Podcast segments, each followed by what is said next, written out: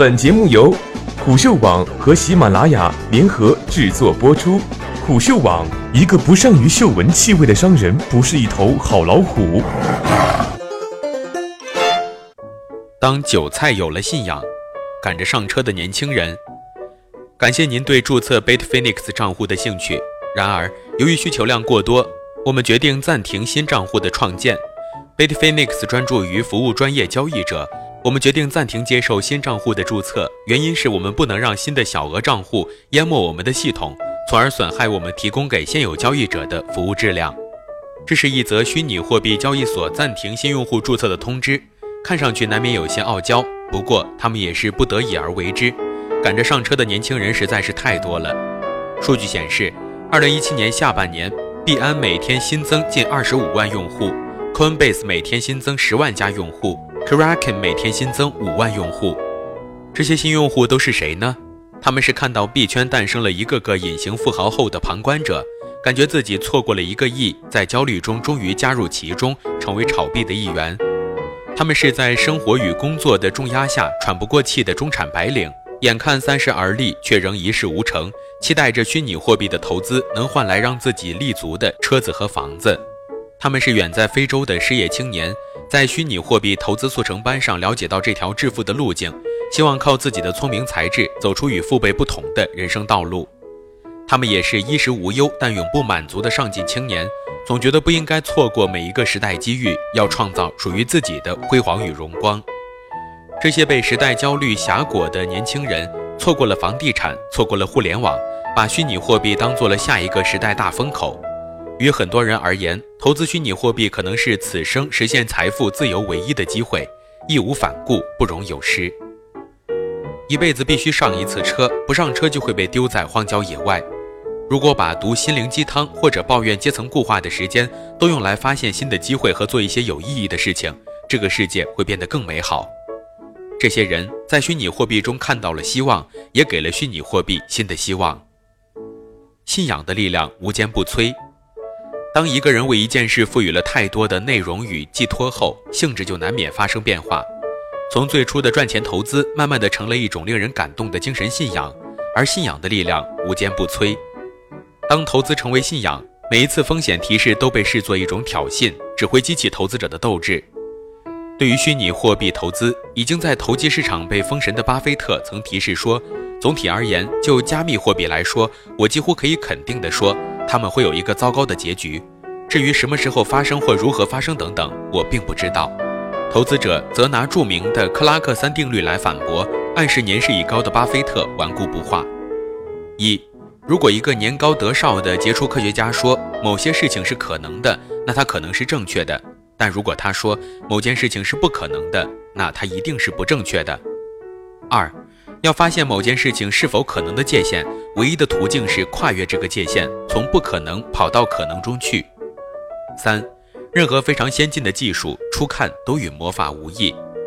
在这个逻辑下，权威专家们越是提示风险，这件事就越靠谱，越要买买买。当上涨成为信仰，每一次的监管和唱衰只会迎来更大的上涨。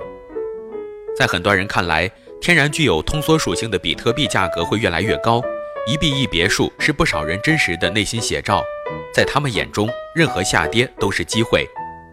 二零一七年八月，比特币迎来了第一次分叉，分叉意味着社区的分裂，但市场在短暂回调后迎来了报复性上涨，再创新高。二零一七年九月。国内迎来 ICO 和虚拟货币监管新规，市场短暂下挫后，投资者和机构出境，价格再次屡创新高。一堆空气币们反而在全球范围内迎来了更多的韭菜。二零一七年十一月以来，俄罗斯、印度、韩国、美国 SEC、世界银行、欧洲刑警组织等相继提出虚拟货币风险和隐患。每一次重量级的提示，事后都给币圈注入了新的活力。每一次下跌都迎来了更快的上涨，某种程度上，唱衰反倒成为拯救币价的良药。区块链为信仰插上科技的翅膀。从经济学逻辑来看，价格上涨无非是需求旺盛而供给不足。用在虚拟货币市场，就是坚定的信仰者越来越多，而可供投资膜拜的币种还远远不够。在市场规律这只无形的大手下，越来越多的人加入到发币的行列。在国内 ICO 是红线，那就把服务器搬到国外，上线国外的交易所，团队则在国内运作，以方便服务国内的投资者。在宣传上，既然代币不能再讲，那就讲区块链。前几日，一个许久未联系的风险资本 FA 约我聊聊区块链。见面后，发现对方口中的区块链项目就是发代币而已，这才恍然大悟。近些日子，朋友圈、主流媒体上区块链的概念大热，很多人见面必谈区块链。几篇关于区块链的文章在知乎上也再次火起来。原来，此区块链非彼区块链，大家关注的一直都是代币。很多情况下，区块链不过是币圈为了合规宣传项目而被披上了一层羊皮罢了。其实这些年来，币圈和链圈本已经愈行愈远，完全是两个群体。前者以个人和小团队为主，忙着 ICO 发代币；后者以机构和创业者为主，忙着重塑行业、改变世界。财富效应上，以比特币为代表的虚拟货币迎来暴涨，币圈成就了无数的亿万富豪；链圈依旧在忙着试点和落地。币圈大佬瞧不上链圈的，苦兮兮创业。政策环境上也有云壤之别，虚拟货币成为政策禁区，视为红线，而区块链则被写入国家级规划，成为金融科技中的当红炸子鸡。也正因为政策环境越来越严厉，赚钱却有合规风险的币圈才开始打区块链的主意，以区块链的名义搞代币发行的生意，岂不妙哉？此时，代币就成了区块链项目中的价值介质。站在投资者的角度，区块链也为其炒币信仰提供了科技的支撑。周末多选点区块链知识，这样炒币信仰更坚定，在靠炒币走上财富自由的这条路上，也就越来越步履坚定。当韭菜有了信仰，鉴于越来越多的国家开始提示虚拟货币风险，二零一八年一月份以来，虚拟货币市场也再次走出跌跌不休的走势，比特币的价格相距最高点已经腰斩。似乎可以站出来提示风险了，不过请相信我，任何风险提示都难免事后打脸之嫌。在信仰的号召下，下跌只是提供了更好的买入时机罢了，还会有越来越多的人要上车。据韩国 APP 分析公司 WhatsApp 发布的统计显示，韩国的加密货币 APP 用户数量在过去的十一周内已经增长了十四倍，达到了大约两百万，日均操作时间是二十六分钟，是券商类 APP 的两倍。在巴西，币民数量已经是股民数量的两倍多。在俄罗斯，百分之六十以上的人计划在二零一八年投资虚拟货币。